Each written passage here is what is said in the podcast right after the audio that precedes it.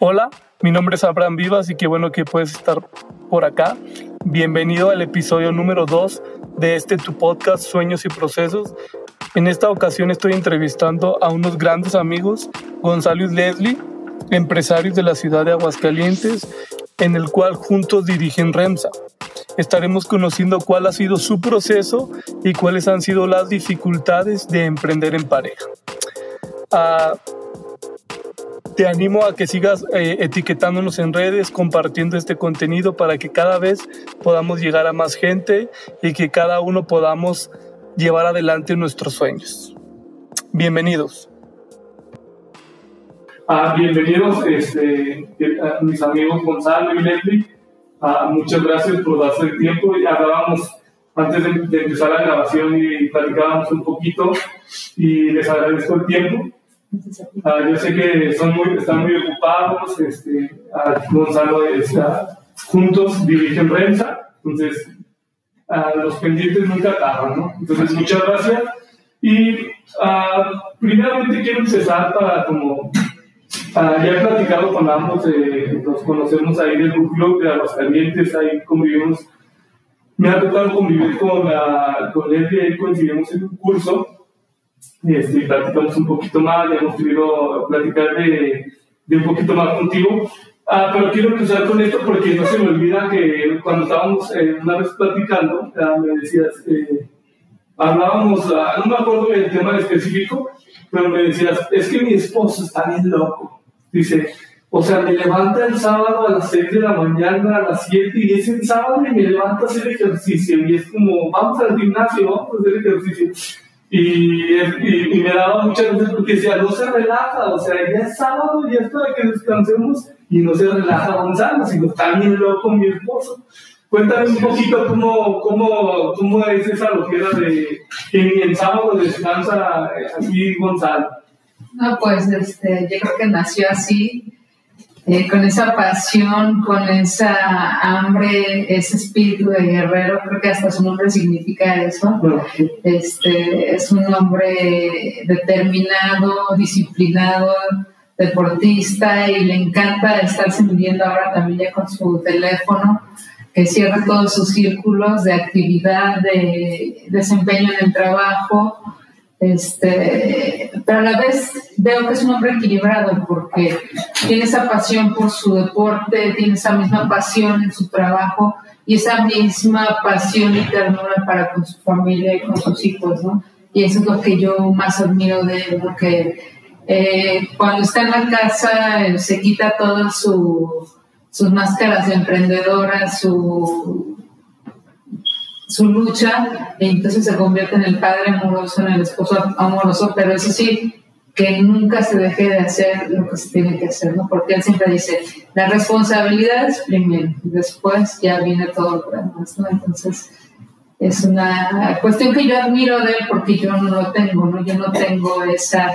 ese ímpetu para este, mantenerme enfocada, disciplinada y, y luchando con este con la flojera, ¿no? Y eso es algo que ya lo trae natural, ¿no? Es, es que es más fácil quedarte en la cama, es la realidad, ¿no? Este, eh, pero cuando tienes un objetivo, tienes como... Uh, yo, yo digo que, que, podemos decir cuando este, eres fiel a, a, tus principios, eres fiel a, a lo que tú dices que eres, entonces es como, a veces no es, a veces soy o hoy sí soy y mañana no soy, sino es como Juan, tienes que ser fiel a esas convicciones ¿no? que, que, has tenido, ¿no? Y es, ahí es cuando viene la disciplina, ¿no? Y, y, y es de admirar, porque a mí me cuesta también, que si yo no tengo ese objetivo es... Eh, no, no, no, lo tengo, pero cuéntame tú más, Gonzalo. Bueno, pues primero que nada, muchas gracias, mi estimado Abraham, este, por la invitación. Esperemos que podamos, con esta conversación, esta charla que vamos a tener, darle un poquito de valor a toda tu audiencia eh, y que puedan cambiar su manera de pensar, ¿no? Y sí, pues al final de cuentas, eh, creo que dice uno de nuestros grandes eh, y, favoritos escritores que se llama Jim Rohn, que pesa mucho más el, el, el, arrepentimiento que la disciplina, ¿no? Entonces, sí, ciertamente la disciplina es el puente entre lo, lo, que pretendes hacer, lo que sueñas y el resultado que vas a tener. Y, y, y, es el enfoque, como decía Leslie, ¿no? Lo que hace que hagamos cosas y podamos alcanzar cosas distintas. Porque somos una generación, y más las nuevas generaciones, pues es una generación totalmente distraída, que está desenfocada, que está con la nariz clavada todo el tiempo en el celular y se está perdiendo de todas las cosas que están pasando en su exterior. Yo creo que una de las cosas y las clases ponerte siempre una meta y, y, va a doler, ¿no? Y no es fácil. Hay veces que te levantas sin ganas de hacerlo y cuando estás haciendo ejercicio te duele todo, pero pues es, es que tienes que alcanzar tus sueños y tus metas a pesar del dolor, ¿no? A pesar de, de, que no quieres hacerlo, ¿no? a pesar de ti mismo. A pesar de tus, de tus pensamientos, ¿no? Porque al final de cuentas la disciplina es eso, ¿no? Hacer lo que tengas que hacer aunque no tengas ganas de hacerlo. Lo tienes que hacer, ¿no? Y, y yo algo que me encanta y es que le digo a la gente, y, ¿por qué?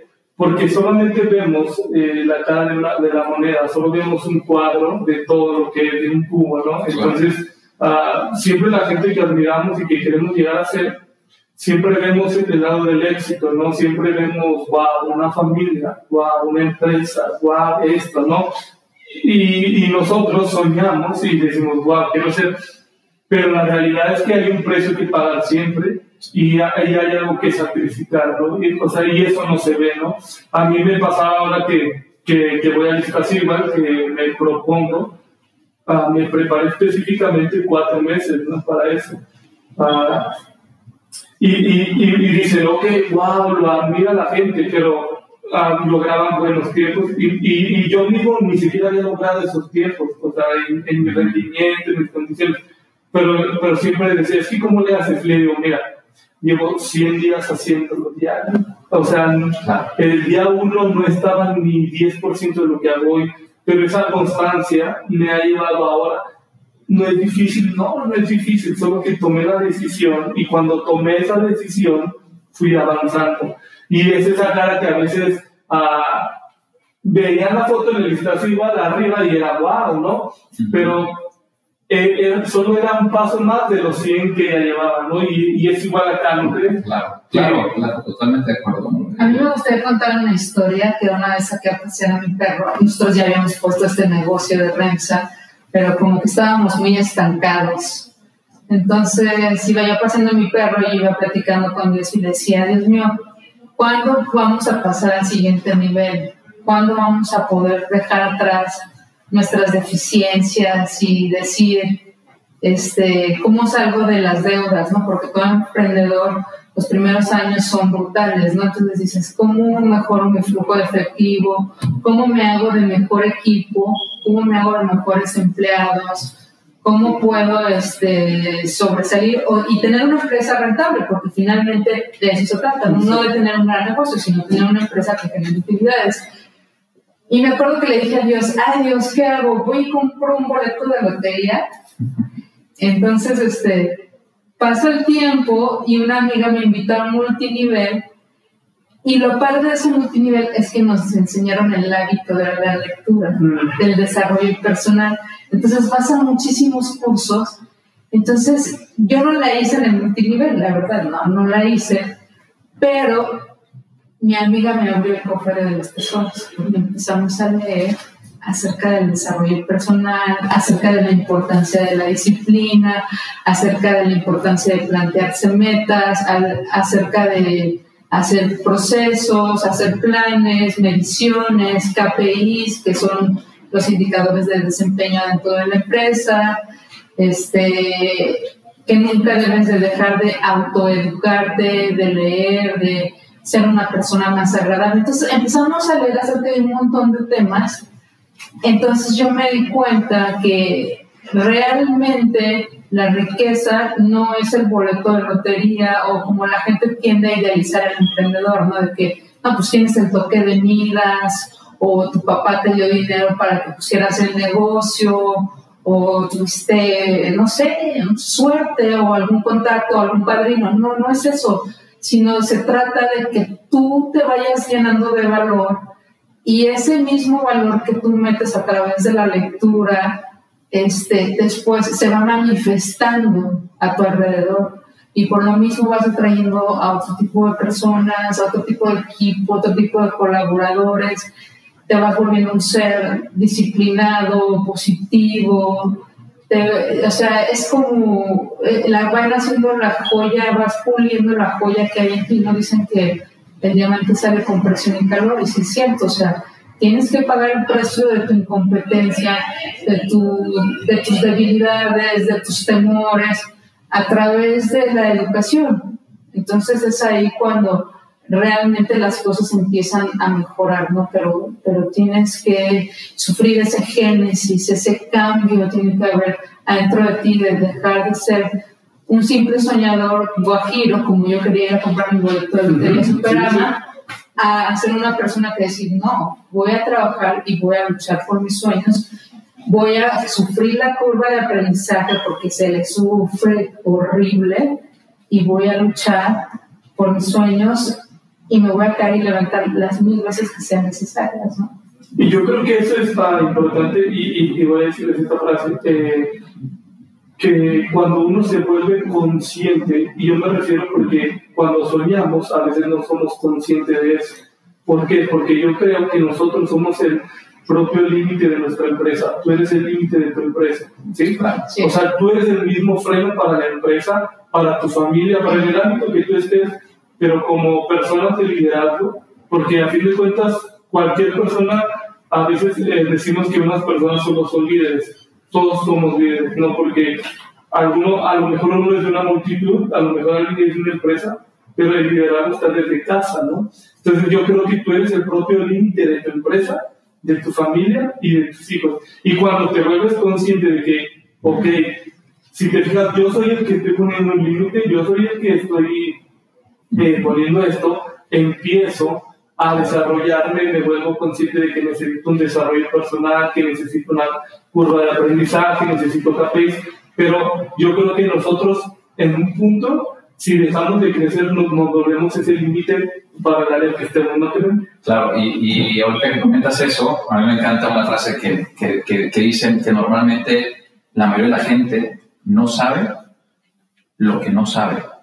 Y es el principio de la ignorancia, ¿no? Cuando empiezas a tener ese despertar, empiezas a saber ahora lo que no sabes, ¿no? Exacto. Y, em, y, ese, y ese proceso de, de, aprendizaje, pero la mayoría de la gente vive en esa ignorancia, eh, en una superficialidad y no puede tener eh, eh, conversaciones profundas, puesto que no está dispuesto a crecer y aprender todos los días. ¿no? Y me encanta eso que dices de, de, de las creencias. creo que en una compañía la empresa nunca va a ser mayor que el líder. Y para que el líder sea mayor y tenga mejores resultados, pues tiene que ver ese proceso de aprendizaje. ¿no? Decíamos, el Magandhi vive hoy como si fuera tu último día, pero la siguiente frase que nadie la conoce es si aprende o sigue aprendiendo como si fueras a vivir por siempre. ¿no? Ese es el principio de la sabiduría. Y creo que ahorita es lo que le falta a, a, a, las nuevas generaciones. Creo que hay un exceso de información en, en, en, en las redes, en el Internet, pero hay mucha escasez de sabiduría porque no sabemos o la gente no sabe qué hacer con tanta información que tiene a su disposición. Entonces hay un desequilibrio importante entre la sabiduría y la información, porque la mayoría de la información que se comparte también en redes es información que no tiene contenido, ¿no? Hueca. Vacía, es hueca, ¿no? Yo creo que ese es el reto y te felicito por lo que estás haciendo tú, ¿no? Porque de eso se trata, dar información de valor con contenido real para que podamos aprender, crecer y ser mejores personas, ¿no? Mejores empresarios, mejores padres de familia, este, en todos los sentidos, ¿no? Y sabes que sobre todo eh, es lo que necesitamos saber, eh, porque yo creo que podemos mejorar una generación uh, y mejorar la vida de las personas cuando están de acuerdo conmigo y, y, y, va a sonar feo, pero si lo ves desde una perspectiva y nos ponemos en una postura, la vida es injusta si, si nos ponemos desde una perspectiva... No, y lo es. Sí, sí. Lo es. Es como, oye, eh, ¿por qué hay esto? ¿Por qué? O sea, puedes decir, y si tú tomas eso, pues olvídate, no te vuelves eh, la víctima, te vuelves a la Rosa de Guadalupe, que sabes que es que sobre mí solamente hay eso. Pero la realidad es de que la vida está llena de esas historias tristes y de esas injusticias y y si tomas son las que te forjan, ¿no? Porque te das cuenta que en la vida no hay atajos y el, y el camino del emprendedor es un camino muy sufrido. es un camino de solitario porque también tu familia te critica y te dice, ¿por qué tienes tantos sueños? ¿Por qué no te, agarras un trabajo y eres normal? Eres una persona normal, ¿por qué, ¿por qué escogiste ese camino sinuoso, no? Pero finalmente yo también tenía el sueño de trabajar nada más media hora, medio día y en la tarde cuidar a mis hijos, ¿no? Entonces, a mí eso fue lo que me motivó a emprenderme, a decir, quiero ser dueña de mi tiempo, quiero ser dueña de mi vida. No fue tanto el dinero, sino el sueño de, de poder atender a mis hijos, de llevarlos a su clase de natación, de ayudarles con su tarea, este, y que no fueran hijos criados por la abuela, ¿no? Entonces, eso fue mi sueño, ¿no? Pero yo no tenía ni idea de a todo lo que me iba a enfrentar. Y finalmente te estás confrontando con el espejo. Te estás eh, enfrentando a tu propia incompetencia, a tus fantasmas, a tus, a tus terrores más primarios, ¿no?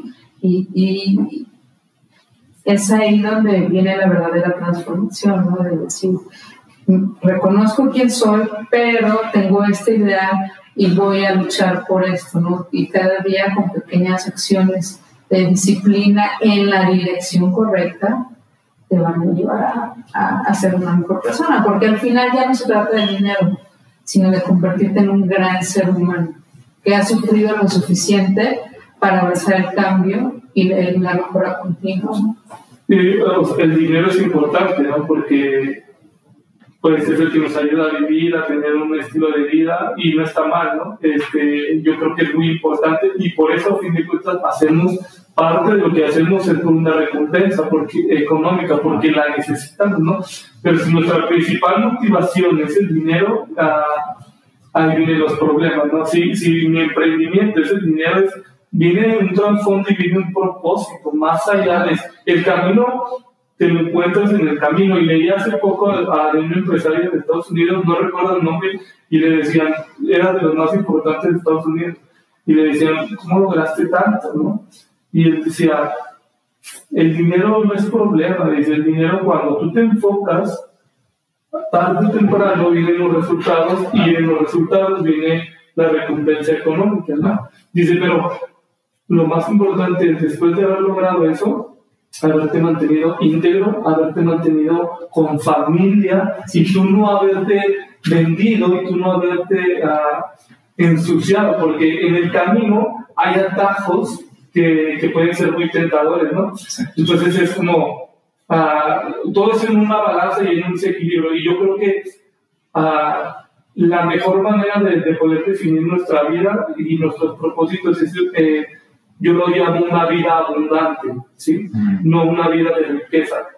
Pero en la vida abundante entra nuestra familia, entra nuestra riqueza, entra nuestras empresas, porque es abundante, o sea, pero soy abundante en todas las áreas de nuestra vida, no, no soy exitoso en el trabajo, pero mi casa es un despapalle, mi hijo, que solo puede tener un papá Gonzalo, no lo tiene, ¿no? Es, a, tu hijo, ¿qué va a ser más importante, no? Eh, que Renzo sea multinacional, a que Gonzalo, solo hay un Gonzalo para él y es más importante un esposo, no hay otro Gonzalo para ti, ¿no? No hay otro Levi para ti. Entonces, es como, ¿qué va a ser eh, más para tu balanza, no creen?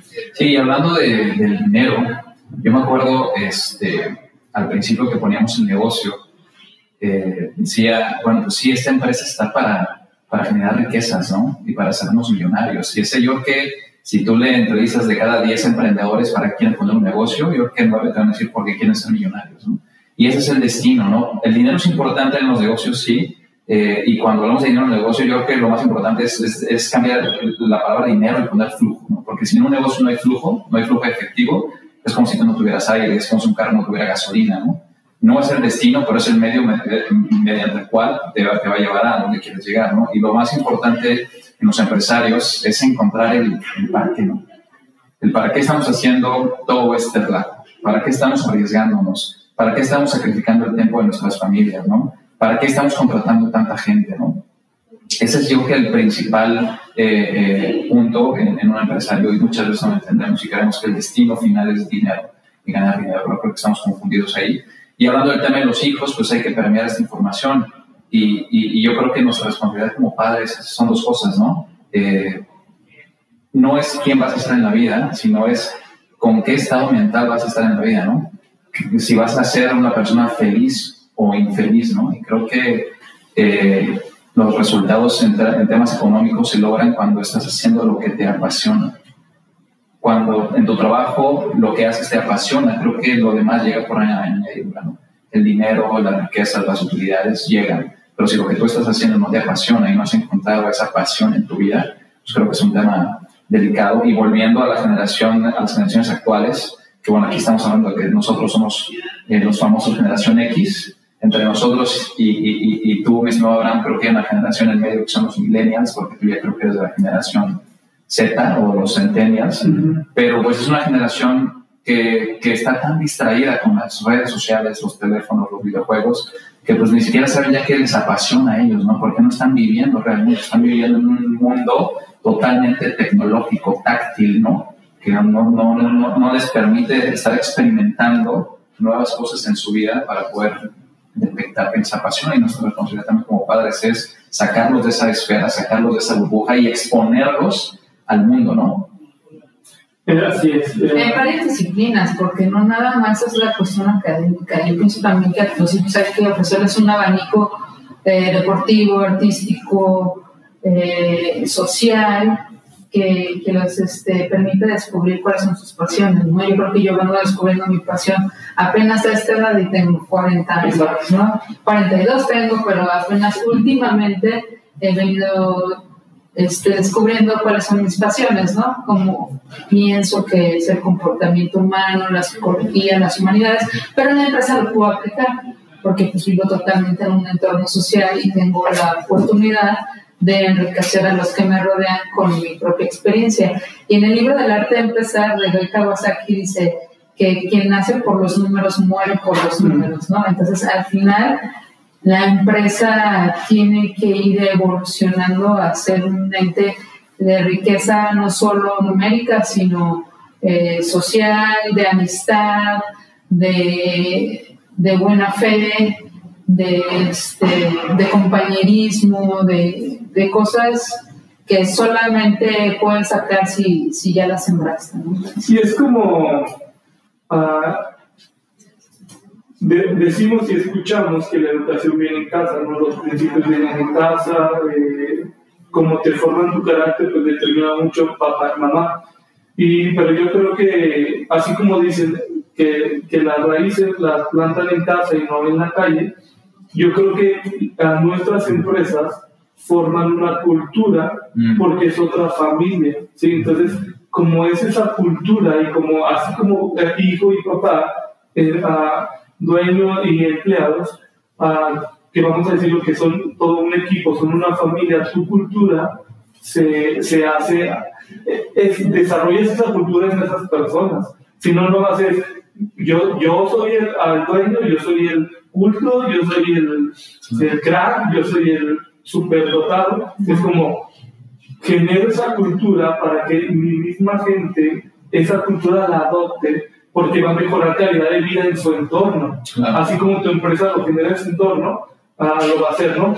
Y habiendo dicho esto, ya que estamos ah, entrando en la empresa, en, en Renza, ah, me acuerdo mucho, una vez que también pude platicar contigo, tu historia de cómo emprendiste. Y, y, también conozco la otra parte, pero quiero que la conozca la, la, la gente a que tu sueño era ser un ejecutivo, estar en Estados Unidos. O sea, ese era el Gonzalo de hace 20 años que, que bajaba en su Ferrari, estaba en su oficina. Cuéntanos un poco de eso. Sí, sí, fíjate que eh, yo tengo un problema, bueno, espero ya decir que tenía un problema, eh, que era el ego, ¿no? Yo creo que eso es, ese es un, un, tema que nos, nos, nos, nos, ciega y no nos deja ver más allá de nuestras propias narices. Y somos muy envidiosos a veces, ¿no? Y sí, ciertamente, pues mi tirada, yo soy ingeniero industrial aquí de, de, de Aguascalientes, de la Universidad eh, Bonaterra, antes me parece que ahora Panamericana, y egresé este, la carrera y me enrolé cinco años en industria automotriz. Eh, y sí, mi sueño era eh, verme, me veía yo, no aquí en México, me veía en otro país, en Estados Unidos, como el sueño clásico americano, pero legal, no ilegal, sino siendo contratado por un gran corporativo en Estados Unidos Y lo logré, pero a final de cuentas eh, la puerta se cerró, Dios me cerró la puerta en la nariz. Eh, y yo en ese momento pues no entendí el por qué, ¿no? Dice Steve Jobs en su, en su teoría de Connecting the Dots, que tú no puedes eh, mirar hacia adelante, al futuro, tratando de encontrar una explicación, siempre me mirarás hacia atrás y dirás, ok, aquello que me pasó eh, tuvo una razón, ¿no? A fin de cuentas, todo tiene una razón en esta vida, pero nunca la vas a encontrar mirando hacia adelante, ¿no? sino la encontrarás siempre mirando hacia atrás. Y después de, de ese cerrón de puertas en nariz, que fue hace casi 14 años, pues me di cuenta que Dios tenía pues, planes eh, mucho más importantes para nosotros. Sí, ciertamente yo me veía en, en, en, el, en el rascacielos, en el penthouse, con una vista eh, del río Hudson, a lo mejor en Nueva York, eh, con un escritorio más grande que mi ego, y eso iba a ser muy complicado. Pero pues los planes cambiaron, yo no tenía un espíritu emprendedor, eh, la verdad las cosas, yo vengo de dos padres excelentes, que realmente que es lo mejor que me ha pasado en la vida, pero al final cuentas eran empleados, ¿no? Y traen ese mindset o esa manera de pensar que, que, que, los mueve la estabilidad más que el riesgo, ¿no? Que los mueve los puntos de vida a lo mejor más que otra cosa, ¿no? Y, y, y pero pues, a final de cuentas yo tuve que a Leslie como, como esa motivadora, que, que, era siempre, ella es más soñadora, más emprendedora, yo soy una persona más enfocada a la acción, a la ejecución, ¿no? y creo que hicimos una mezcla sí, padre, ¿no? porque si los dos fuéramos soñadores, pues a lo mejor seguiríamos en las nubes, ¿no? sin poder alcanzar mucho, este, y si los dos fuéramos hombres de acción, a lo mejor podríamos plantearnos ciertos sueños. bien más. Exactamente, ¿no? Entonces, pues nos enrolamos en el negocio. Este, yo, yo todavía luchaba contra, contra mi espíritu de, de empleado y a pesar de que en mi último trabajo no estuve 100% satisfecho, renuncié, ya habíamos puesto el negocio, ya habíamos firmado el acta constitutiva, pero yo no me la creía, ¿no? Mi nivel de creencia estaba en los suelos, ¿no? Yo veía a los emprendedores y los veía como dioses, decían, estos cuates que tienen, que pueden levantar de la nada un negocio, ¿no? Y les va muy bien, ¿no? no yo soy una persona que no soy un, no, emprendedor, pero voy a ser el mejor ejecutivo, ¿no? El, principal, el, CEO, ¿no? De la compañía.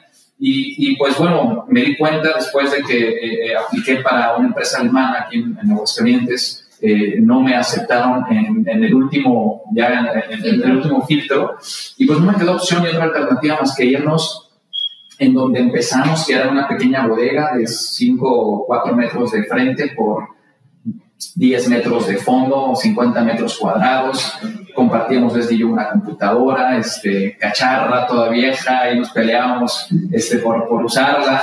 Y, y, fue un tema complicado, no solamente cambiarse de empleado a emprendedor, sino ahora en tu trabajo tenías a tu esposa a un lado, ¿no? es un tema de trabajar con la pareja. Yo creo que tendremos que hacer otro podcast para poder este, dar las... Y, y si quiero hablar un poquito más de eso, porque es algo que también... Uh, yo trabajo con mis hermanos, ¿no? entonces... Uh, yo, yo le digo, o sea, lo más difícil es estar al lado de mi hermano que un día lo quiero matar y al otro día tengo que... Eh, ¿Te acuerdas que tu hermano dices, no, exacto, no, quiero ser Caín? ¿Sí me entiendes? y somos cuatro, entonces luego a uno está encargado de diferente área y, tenemos que responder que como un día lo quiero matar, pero es mi hermano, ¿no? o sea, si fuera alguien más, adiós y no nos acomodamos, no pasa nada. Pero es como cada día perdonarnos, cada día olvidar el ayer porque mañana sigue y, eso está muy chido y quiero, y quiero ahorita, vamos a ir profundizando de emprender en pareja y, ustedes empezaron juntos y eso también está muy chido, ¿no? Porque también hay varias personas eh, varios matrimonios que a lo mejor están en esa etapa, o desde, me ha tocado vivir historias ahora desde novios, ¿no? Y está, está padre, porque van construyendo, van construyendo algo juntos, ¿no? No es como que hay, como las chicas a veces, no, es que yo me caso con el chavo que ya tiene la empresa, que ya tiene, y es como, yo siempre eh, digo, y, y, yo me veo hace 6, 7 años cuando empiezo con ahora mi esposa Sara, o sea, uh, juntábamos monedas que ya se me hacía tarde, y se me iba el camión, y es como, me acuerdo que de su casa a mi casa me cobraba 30 pesos, ¿no? Y es como, el camión se iba a las 10, ¿no? Y es como, oye, yo traigo 15 pesos y pues yo traigo 7 pesos. Y deja salir mamá se ocupado de la tienda y agarramos lo que nos da la falta, ¿no? Y es como, ahora estoy en otra situación diferente, pero aún incluso fue mi novia y ahora es mi esposa, pero ha habido un proceso de, de, de, esperarme también a crecer, ¿no? A lo mejor yo era el que estaba en ese camino, pero ella me esperaba, me apoyaba y siempre estuvo ahí. En este caso nos toca juntos, pero hay esas dos partes ahora, ya sea del noviazgo el matrimonio, que a veces puede soñar mucho la mujer o, o, y no espera al hombre o no lo impulsa, o porque no te subes al barco en este caso y vamos los dos y los dos nos, nos pegamos el tiro, los dos ponemos la cara y, y es, ah, yo estoy casado, ¿no? Y es, es la persona que más feliz te puede hacer, pero la que más también te puede lastimar, ¿no? Y él, y él, y él con, y ella conoce todas las versiones, ¿no? Porque tú conoces mi versión, ¿no? Y eh, allá en la casa, en el sillón, cuando estás enojado, cuando hay un problema, ese es el verdadero Gonzalo, el verdadero bien, el verdadero Abraham. Mi esposa, nadie mejor que él lo conoce. Entonces, yo te puedo engañar y decir una y tienes cosa. el botón nuclear también. Pero yo creo que el secreto es la templanza. O sea, por ejemplo, en nuestro caso, él es muy intenso yo soy muy soñadora, pero también me quedaba a mí muy claro que mi función principal son mis hijos. Eso es algo norte que yo dije, jamás debo de perder eh, el tiempo que necesitan mis hijos por el dinero. O sea, yo no podía escuchar el canto de las sirenas en ese sentido, de decir, me voy a olvidar de, de mis hijos y que se me desbalaguen o se me pierdan o que no tengan una madre por el dinero y por mi ego, ¿no? Entonces, Gonzalo y yo nos separamos nuestras áreas, yo respeto su área, él respeta mi área, este, yo estoy consciente que él es el proveedor, yo noté en él que había cometido errores, pero bueno, dije, los dos estamos aprendiendo, así como yo en mi área cometo errores y él también me tenía esa paciencia y hubo ese, ese acuerdo eh, no escrito de decir, bueno, lo vamos a hacer juntos, como dices tú, nos vamos a desarrollar juntos, ¿no? Y él quien tiene sus áreas de oportunidad, yo las mías, pero yo sin perder de vista que mi función principal es ser mamá, es que todo en mi casa funcione bien y secundario y ser su copiloto, pero él es el piloto, él es el que lleva las riendas del negocio. Yo te acompaño, te ayudo, pero nunca sin perder este, la visión que Dios nos dio a la mujer, que es la cuidadora, la que vela por los niños y por él también, ¿no? porque al final de cuentas, detrás de cámaras, yo estoy al pendiente de todo, de todo lo que él necesita para funcionar. Y él sabe que puede confiar en mí, sabe que se puede ir de viaje y yo estoy aquí al frente del negocio, estoy al frente de la familia, y este, pero yo creo que la templanza fue la piedra angular de que esto pudiera funcionar, ¿no? porque si nos hubiéramos empezado a faltar respeto, si nos hubiéramos empezado a gritar, si él hubiera empezado a sacar su parte egocéntrica y yo mi parte de víctima, pues nunca hubiéramos podido este, sacar adelante nada. ¿Qué le dijeran ustedes a, a esos matrimonios o a esos noviazgos que em, empiezan a emprender juntos? ¿Qué te dijeras? ¿Sabes qué? Para que lo mejor es la templanza o para la formación más detallada, ¿qué le dirías? Pues yo creo que varias cosas. El primer punto es, ¿para qué quieren hacer eso? O sea, porque el propósito por el cual quieren emprender no tiene que ser el dinero, ya dijimos, y tiene que ser mucho más grande que ellos dos, ¿no? Punto número uno. Y esa visión que tienen tiene, que estar alineada. Porque a lo mejor una persona quiere ir a la derecha, pero la otra quiere ir a la izquierda. Y es cuando empiezan los problemas, cuando no hay una compatibilidad de visión. Y esa visión tiene que ser clara, detallada, definida. Segundo, cada quien, lo dijo Leslie ahorita, ¿no? Cada quien tiene que tener un rol especial en la empresa. Tú, tu responsabilidad aquí en la organización va a ser esto, ¿no? Y lo vamos a medir, porque si, si hay algo, dicen los japoneses, que no mides, no puedes controlar, no lo puedes controlar, no lo puedes mejorar. Entonces, no es nada más de que tú vas a hacer eso, pero todo tiene que ser cuantificable, ¿no? Tus responsabilidades van a ser estas. Si son las finanzas, pues vamos a medir cuáles son nuestros porcentajes de utilidad, cuál es nuestro flujo de efectivo, cuáles son nuestros ingresos, cuál es el presupuesto de la compañía y nos vamos a estar midiendo y tú te vas a ser responsable de eso, ¿no? Y si mi responsabilidad son las ventas o el marketing o la operación como tal, si tenemos un proceso productivo, yo voy a tener mis propios indicadores y va a haber una línea, ¿no? Y tú no vas a pasar esta línea ya para acá ni yo para allá, porque son tus responsabilidades y va a haber ese respeto que decía Leslie y esa confianza, porque a veces no tenemos ni confianza ¿no? en la propia pareja. qué tal que no está haciendo el trabajo este, como yo quisiera que lo hiciera? ¿no? Y me empiezo a involucrar y empiezo a hacer sus cosas y me empiezo a meter en cosas que no me corresponden. Entonces tiene que haber esa cultura eh, organizacional. Y, y, quinto, tiene que haber una escala de valores ¿no? que nos rigen el cómo vamos a comportarnos dentro de la empresa. ¿no? O sea, tú aquí ya no vas a ser mi gordita, no vas a ser mi chunguita, no vas a ser, eh, tú vas a ser aquí la licenciada o vas a ser Leslie o, o, como tú quieras que el título que te ponga, ¿no? Pero tiene que haber ese respeto y tenemos que permear eso hacia los trabajadores. Que ellos vean que hay un respeto, ¿no? Porque si nos empezamos aquí adentro a gritar este, y a ofender, y si te traes los problemas de la casa a la oficina y viceversa, si te llevas los problemas de la oficina a la casa, es cuando todo se empieza a distorsionar, ¿no?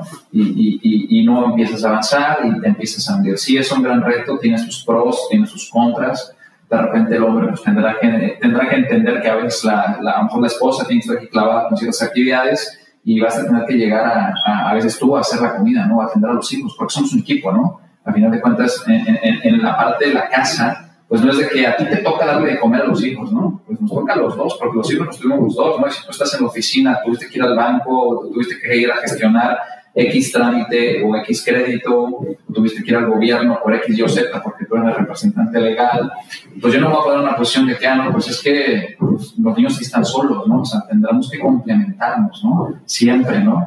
Y no suplementarnos. Entonces yo creo que el éxito para las parejas que quieran emprender pues son las cosas que tenemos que tener. Y la capacidad de lidiar con la verdad. Poner la verdad en la mesa por dolorosa y nefasta y cruda y cruel que sea, ¿no? O sea, si no vamos a, hablarnos con la verdad por no lastimar tu ego o el, el mío, entonces estamos haciendo, acabando con la empresa. Si no tenemos, si yo no puedo recibir la crítica y él, ¿no? Pues, porque finalmente la empresa pues también tiene que cumplir con ciertos parámetros, ¿no? Y si son concernientes a su área o a la mía o a las de ambas, poder poner con el equipo eh, la verdad en la mesa y que tu equipo también te aviente la, la, la, neta y las pedradas como son. O sea, no olvídate que yo soy aquí el dueño, sino que si hay que hacer algo, eh, la verdad está por encima de quién soy yo. ¿no? Entonces, yo creo que eso también es, es, es fundamental.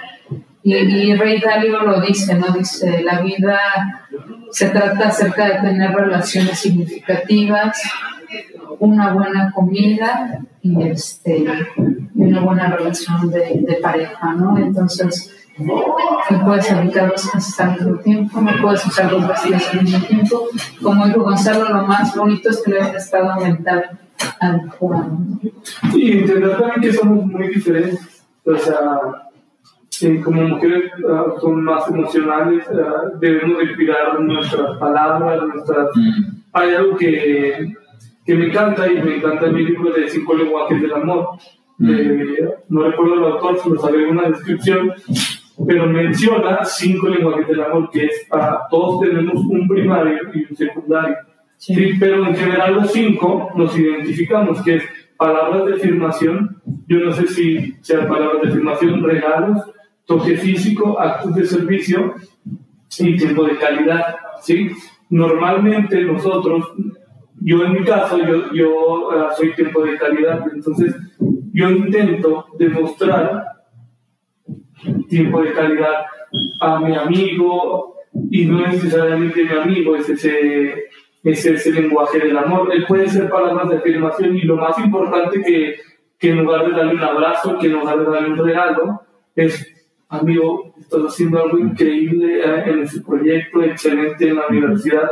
Entonces, desde ahí es identificar es una pareja. Usted, en cierto modo, dice, a lo mejor no sabías de los cinco lenguajes del amor, pero vas conociendo y diciendo, ok, a, a mi esposo es más importante a un acto de servicio, ¿no? Que yo le tenga su ropa planchada, que, que yo le tenga a, este, su comida caliente, y, y, lo demás para él no es importante, ¿no? Eh, sí es importante, pero él se siente amado de esa manera, ¿no? Y eso es importante identificarlo, desde, yo creo desde tu noviazgo, pero uh, ahorita estamos hablando de un emprendimiento en pareja, ¿no? ¿Por qué? Porque vas sabiendo esos límites, ¿no? Y a veces vemos de una manera errónea el entorno, ah, tenemos de conocernos, ¿no? O sea, hablamos de conocernos. Tú eres así, tú y, o sea, y una manera de conocerlo es a identifica que es importante para ella. Por ejemplo, yo con mi esposa, ella es toque físico, o sea, somos muy... Uh, y yo soy cero toque físico, ¿sí me entiendes? es como... Nada más eh, bonito, exacto, es como que a veces si me quiero abrazar es como... Ah, Sí, amor, te abrazo, pero ya que estás 10 minutos abrazado y es amor. Oye, y luego en el calor de Aguascalientes, en mayo, y se pone eso todavía peor, ¿no? Cuando te quiere abrazar. Exacto, es como, ay, yo, pero soy así, ¿no? Y, y ella es, uh, pero yo debo entender que para ella eso es importante, entonces... Eso es clave, cuando tienes esa voluntad, esa disposición. Y, no, y, en, la, y en la empresa, este, también a tus colegas, porque también los tienes que conocer. Y hay un libro que también cinco lenguajes de amor en el trabajo, o sea, ¿cómo lo hago para mí? Es lo mismo. Hay diferentes uh, empleados y, y tú te vas a dar cuenta que para uno lo emocional es muy importante, ¿no? A lo mejor para eh, un vendedor es bien importante llegar a la meta, o a lo mejor para ese vendedor es importante traer trabajo, o, y para el directivo o para el administrativo, uh, yo me daba cuenta porque tenemos una administrativa que de todo se quejaba, no era de las que se quejaban y decía, voy a analizarla, entonces, por ejemplo, me di cuenta, ¿sabes qué? Ya que las cumpleaños, que no venga, que descanse. Entonces para ella era importante su tiempo con su casa y en su familia. Entonces me di cuenta, entonces como, y acabaste vete temprano. Este, tu cumpleaños, no. Y ella empieza a cambiar, wow, o sea, se siente amada en su trabajo, se, se, siente valorada. Y para otro no le importa el tiempo, hay uno que se queda el tiempo hasta las 10 de la noche y él se siente útil y el día que no le se queda tiempo extra, pues es necesario, es como, si yo soy el que siempre ayudo, ¿no? Es como, todo se trata de, de, conocer a, a, la gente, ¿no? Y hablando de eso de... Y es súper importante. Y esos cinco, o sea, así como aplican en mi esposa, aplican en las relaciones personales, laborales, en lo que tú quieras, ah, es muy importante, yo lo creo. Y regresando un poquito al tema, este, cuéntanos tu parte muy rápido de, de cuando emprendes. Ah, dice Gonzalo que tú eres la que empezaste ese rollo. ¿Cómo empiezas? ¿Cuál es tu motivación en ese tiempo? Pues mi motivación era la libertad, ¿no? O sea, yo tenía jefes muy controladores y yo decía, no, yo quiero tener mi agenda, quiero cuidar a mis niños, quiero... Pues no sé, ya te imaginas tú un montón de cosas, ¿no? Entonces, este un día hablando con un proveedor, me dijo, voy a salir de esta compañía, voy a irme a otra distribución y, me le dije, ¿por qué no me das tu distribución para aquí, para Aguascalientes, y yo pueda tener este, libertad? Me dijo, sí. Entonces, pues ya me apalabré con él y un tío mío tenía su esposa enferma de cáncer y este, él también necesitaba libertad para llevar a su esposa a sus tratamientos pues fue como empezamos a, crear la empresa por esa, por esa necesidad personal, ¿no? Y, pero fue impresionante porque ya una vez que renuncié y vendí mi carro para comprar el primer lote de inventario, eh, con el teléfono, la luz, todo eso, me acuerdo que llegué y dije, ¿y ahora qué hago? Con el inventario ahí, yo con mi computadora vieja ahí y me sentí perdida Dije, me puse a leer el periódico, me puse a limpiar las piezas, a lavar el baño. Y dije, ¿qué hago? O sea, yo sí tuve que empezar. Se dio cuenta que no le gustaba emprender. Dijo, oye, hay que, para emprender hay que saber vender. hay que vender. Gran, gran detalle. Pequeño detalle. Sí, sí, sí, sí, sí, sí, totalmente perdida. Entonces, este, así empezamos, ¿no? Yo la verdad ahí te das cuenta que ya eres totalmente responsable de tu tiempo, de tus resultados. Y, ahí fue donde me cayó el balde de agua fría de decir, ¿cuál es el siguiente paso? ¿Qué hice? ¿Qué hice? ya no voy a tener dinero, ya no tengo carro, tengo aquí todos estos fierros, ya lavé el baño dos veces hoy. Ahora qué? Claro, su estabilidad cambió a miedo, ¿no? Y para sacudirse el miedo, ¿qué hay que hacer? Entrar en acción, ¿no? Sí. Wow. Este, ya por ahí, ah, Gracias a Dios que lo despidieron a él y ya salió el pitbull a, a vender, ¿no? que es lo más difícil. Yo creo que yo le digo a los emprendedores siempre debe- lo más, ah, obviamente eh, después, ah, después de que empiezas a vender y eso, empiezas a organizarte, a estandarizar tus áreas. Pero el principal problema que te puedes enfrentar o que tienes que enfrentar son las ventas y sobre todo en el nicho que tienes que vender. Creo que eso es el problema que hay ahorita mucho que es, pueda vender, ¿a quién te lo vas a vender? ¿Le va a gustar? Esa es la principal clave y yo digo que si no sabes eso, no emprendas. O sea, la neta, ¿sí me entiendes? Sí, pero yo me aventé así como en paracaídas y a ver si se abre. Que también está bien, o sea, es...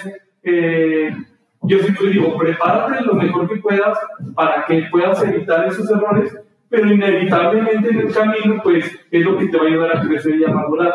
¿Qué le dirían ustedes a ese Leslie, ese Gonzalo de hace 14 años? Ahora, ¿a ¿qué cambiarías o qué le dirías a ese matrimonio de hace 14 años? Pues yo le diría que es importantísimo el entrenamiento de las ventas. Ese- esa es la clave de, de un negocio exitoso, el, saber vender. las ventas son lo que mueven la economía. Las, las ventas son las que traen las utilidades, las ventas son la, la puerta de los, de los sueños, ¿no? Entonces, para tú ser un gran vendedor necesitas ser una gran persona. Entonces, tienes que traer ese entrenamiento de, de conocer las personalidades, porque todas las personas tienen un botón distinto, saber escuchar, saber hacer las preguntas correctas, saber este saber sí es como que cada persona tuviera un código, ¿no? Entonces tú tienes que desarrollar ese feeling, ese conocimiento de cada uno de tus clientes, ¿no? Eh, me diría, ¿sabes qué? Espérate, prepárate más prepárate más en el sentido de las ventas. Pero bueno, ya no fue así. Este, y también me hubiera dicho, vas a sufrir un buen y estás dispuesta A a, pagar el a precio. pagar el precio. Este, no es tan romántico como, como parece, ¿no? Porque igual entonces me metí al baño a llorar, ¿sabes? ya no puedo más, no nos pagan los clientes y están todos estos compromisos, porque el compromiso moral con la gente es muy grande, de que no les puedes decir no te puedo pagar tu nómina porque no me han pagado. Es una familia, no es una persona. Claro.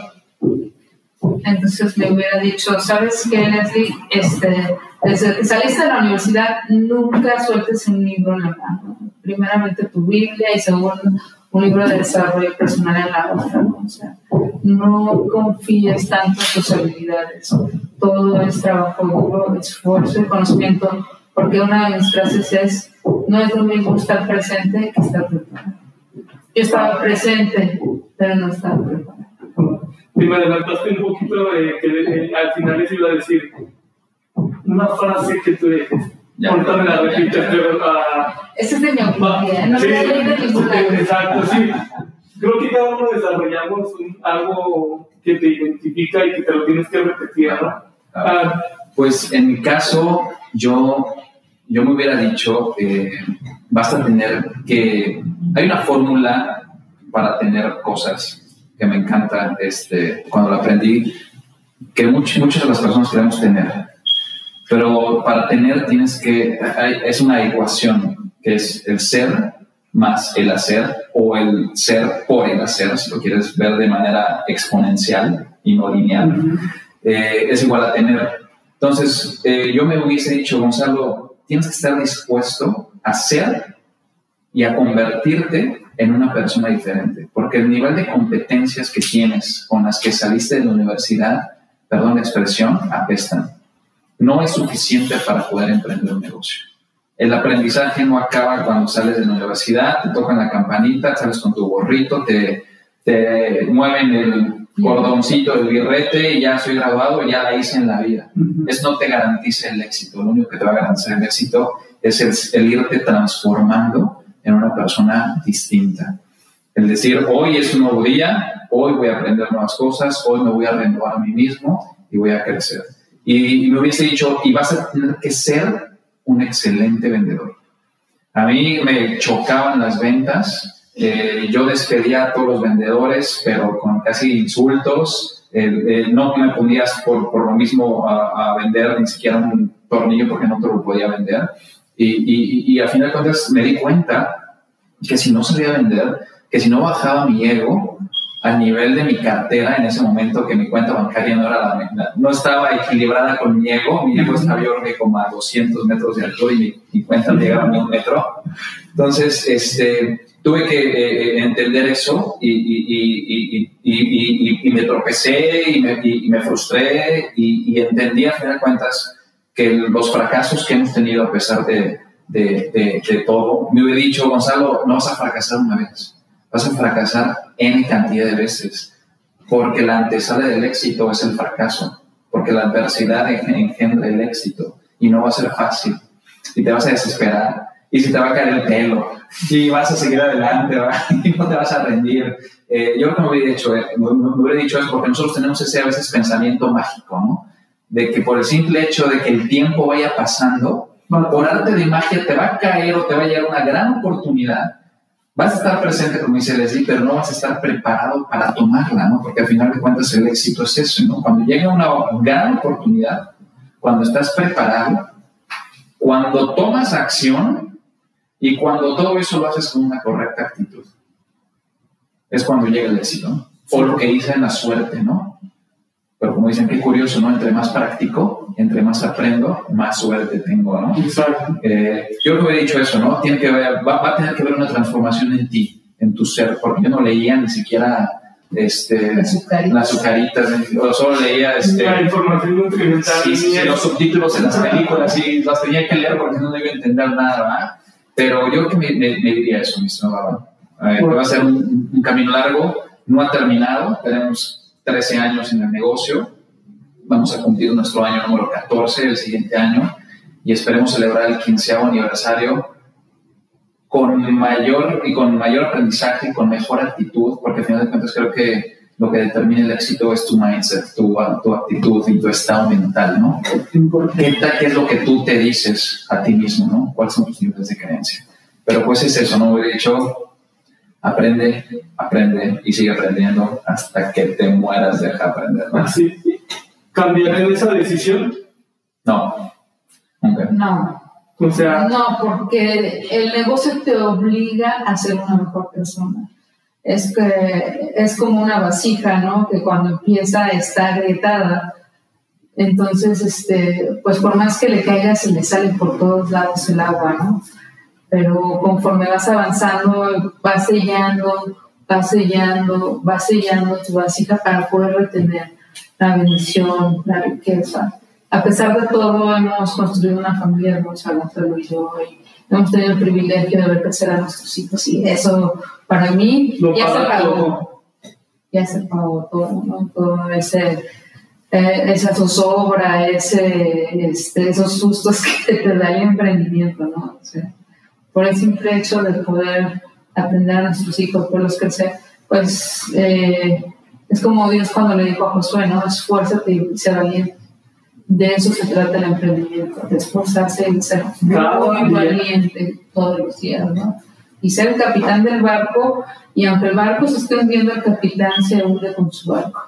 Y, tener esa postura valiente ante la vida, ¿no? darle, darle batalla a la vida decir no me voy a rendir, ahora vamos a usar la creatividad, vamos a hacer una junta, vamos ahora a hacer esto, esto, probar y medir, probar y medir, cambiar y seguir avanzando.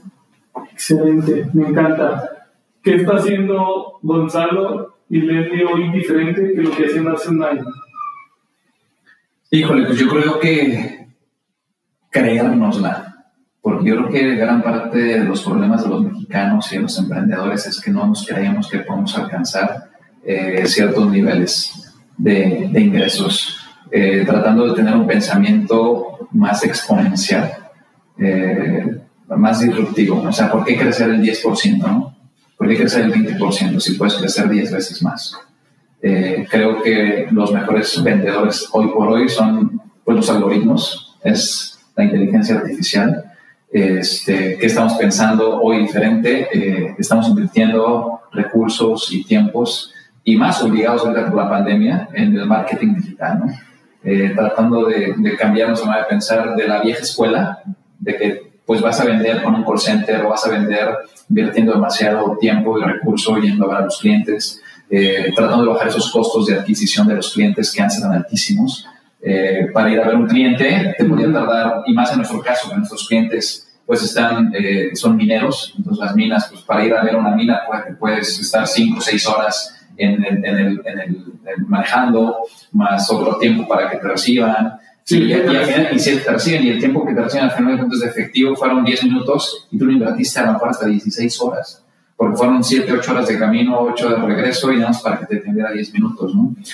Entonces creo que, creo, creo que nuestro mercado ahora está un poco más preparado. Hemos, hemos tenido ya conversaciones, reuniones por Zoom, y es cambiar esa manera de pensar que nuestra generación, pues bueno, nos, a veces nos, es más complicado, ¿no? Este, romper los moldes, romper los esquemas de cómo hemos venido trabajando y creo que lo que estamos haciendo diferente hoy es invirtiendo y tratando de pensar más como un millennial, ¿no? O sea, apalancándote más de los recursos que tienes a tu disposición tecnológicos, ¿no? Como las redes sociales, este, ahora todo el tema del Zoom. Imagínate, este, puedes tener conferencias con N cantidad de clientes y no hay límites, ¿no? Este, yo creo que es eso, ¿no? Eso no sé. Sí, también estar más abierto a contratar gente este, ya de muy buen nivel, ¿no? De que sabes que les vas a pagar mucho. Claro. Que cuando empiezas dices, ay, no, agarro un chalán y lo voy desarrollando. ¿no? Yo, lo, yo lo hago crecer. Esa, esa, esa, es nuestra filosofía. Yo agarro un experto novato y yo lo voy a. Ahora agarramos un nivel y te pago un buen, pero me vas a dar resultados. ¿no? O sea, agarra gente primera para que te den resultados de primera de otra forma este, estás dando vueltas sobre tu propio eje y, y la gente barata pues te da resultados baratos. Y dice Warren Buffett, contrata gente barata y dile qué hacer. O contrata gente cara y déjala hacer su trabajo. Esa es una de las claves, ¿no? Como empresarios que a veces nos duele invertir en el recurso, nos duele invertir en el talento. Va a ganar más que yo este cuate, ¿no? Pero pues obviamente si él va a ganar más que tú, pues te va a dar resultados mucho mayores a los que tenías y los ingresos de la compañía se van a ir a las nubes y tu ingreso por ende como socio, este, accionista, pues también se va a incrementar. ¿Sabes por qué nos pasa eso, yo creo? Y digo esto, porque a veces cuidamos los centavos y dejamos de cuidar los precios. Exacto. Sí, es como, ah, es más importante mis centavos que mis pesos. Hay un, hay un monito que capturan en, en, ahí en Asia, que es muy raro y es muy antisocial. ¿Y sabes cómo lo capturan? Le ponen un botecito así como de, de Gerber y adentro le ponen su fruta favorita. Entonces, ese, ese recipiente está atascado en un árbol. Entonces, cuando él mete la mano, ya no suelta su, su fruta y, y, se queda ahí, ¿no? Entonces, esa a mí me parece muy ilustrativo, ¿no? Porque a veces te aferras tanto a tus miserias que no le das entrada, o sea, dejas toda la selva, el paraíso y todo por esa amiga, o sea, necesitas y expandir tu conciencia, pero eso es un proceso. Exacto. Para terminar, eh, una frase que, que, una frase que, que, pueda uh, definir a tu vida y lo que haces, ¿no? Por ejemplo, en mi caso es fracaso, es proceso, ¿no? Porque sé que mis fracasos no es una eh, hasta que llegaste, sino es un proceso que me va a llevar a donde estás. Me, mencionabas uno. Pues sí, uno es, este, no es lo mismo estar presente que estar preparado. Pero yo creo que así el que me ha salvado el viejo es una frase de la Biblia que dice, porque Dios no nos ha dado un espíritu de cobardes, ¿no? sino un espíritu de poder, de amor y de dominio propio. Esa ha sido la, a mí la frase que, que, me sal, que me sacó de una depresión que yo tuve muy severa y de sobreponerme a, a todo, ha, ha sido la frase que, que ha resonado en mi mente por siempre wow, y eso incluso hasta la gente, porque vivimos en un mundo de, mucho estrés, de mucha ansiedad, ¿no? Y, ah, y, creo que eso también es muy importante y va a haber mucha gente que lo va a escuchar que, que esta ahora una, es la nueva enfermedad de este ciclo del estrés, la ansiedad y, y todos podemos pasar por ahí. A veces lo vemos lejano, pero la realidad es que si no nos dejamos de cuidar, de sanar lo que traemos, caemos, ¿no? Sí. ¿Tú qué nos dirías? Híjole, yo, yo a diría tres. Eh, una de, de Hoffman Dino, este, un autor viejo, este, pero muy bueno, eh, que dice, hoy no seré esclavo de mis impulsos, sino seré esclavo de mis hábitos, pero de los buenos hábitos, ¿no? Y, y estamos muy acostumbrados a ser gente reactiva, que reacciona por los impulsos, ¿no? Y no somos conscientes de lo que estamos haciendo o diciendo, ¿no? Y el tema de los hábitos, pues bueno, me encanta porque, porque pues les lo dije al principio, yo soy una persona con un pensamiento estructurado, ¿no? Con un pensamiento rutinario, ¿no? Yo así soy, me levanto casi con el pie derecho y luego con el pie izquierdo bajo y casi que cuento los escalones, siempre hago ciertas cosas en las mañanas como muy, muy rutinarias, ¿no? Y estoy lleno de hábitos, porque creo que los hábitos, pero los buenos, eh, te hacen alcanzar pues el éxito nada rápido, ¿no? Me encanta otra frase este, de Napoleón Hill que dice eh, paciencia, persistencia y trabajo arduo hacen una combinación invencible para el éxito. Y cuando dices paciencia, yo creo que ha sido un tema mal entendido, porque hay una gran diferencia entre paciencia y pasividad. Porque la pasividad es no hacer nada, esperar a que pasen cosas sin hacer nada, estamos sentados nada más.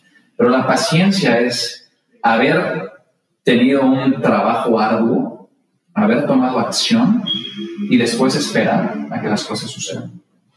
¿no? Eso, es, eso es para mí la paciencia. Y la persistencia, pues creo que es una de las claves fundamentales en la vida. ¿no? Acabamos de leer un libro de Angela Duckworth que se llama Grit. Buenísimo. Eh, y de hecho estamos tomando unas clases en el gimnasio que damos que se llama Grit.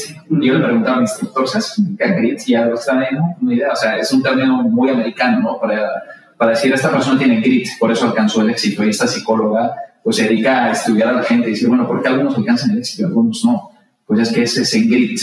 Y el grit lo define ya como la pasión y la persistencia o la perseverancia, ¿no? Entonces, es una de las partes fundamentales o las combinaciones fundamentales que dice Napoleón Hill, uno de los autores pues, más leídos en el mundo, ¿no? Con su libro Piensa y hágase rico.